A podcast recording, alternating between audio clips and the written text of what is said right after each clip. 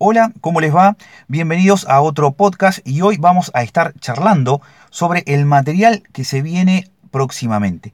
Los episodios que están saliendo los miércoles, correspondientes a la Biblioteca Entrerriana Básica, también los pueden encontrar en mi canal de YouTube, Dardo Vergara, con la diferencia que ahí podrán no solamente escuchar el relato, sino también observar en los lugares que han sido filmados.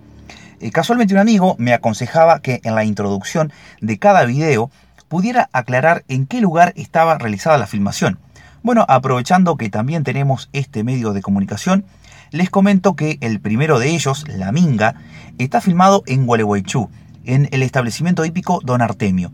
El segundo relato, bajo el aletazo del Pampero, en un café céntrico de la misma ciudad.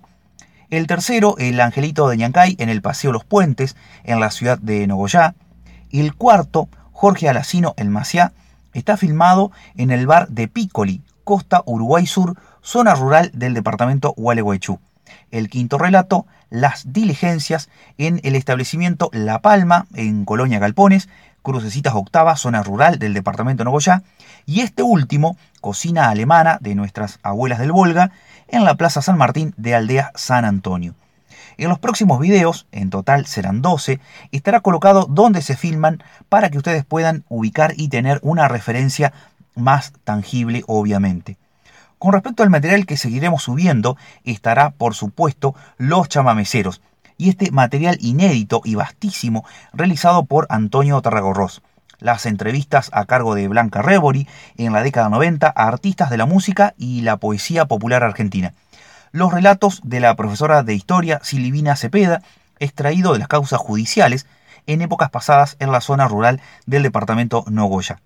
A este material, que ya está programado durante el mes de diciembre, le agregaremos en el mes de enero un relato todos los días, pertenecientes a autores entrerrianos, donde habrá cuentos, fábulas, relatos, poesías, etc. Uno de estos autores es Juan Carlos Alsina, con su fábula Marroncito, el hornerito rebelde, un cuento bellísimo destinado a toda la familia, pero que encontrará su encanto en los más chicos eh, de la casa. E, ese libro lo leeremos de manera completa. También estarán escritores como Fray Mocho, em, Juan L. Ortiz, eh, Juan José Manauta, Gaspar Benavento, María Esther de Miguel, entre tantos otros. Trataremos, por supuesto, de ser lo más abarcativos en cuanto al material y los autores tratando de llegar a toda la provincia. Muchas gracias por estar ahí escuchando disfrutando y compartiendo este espacio.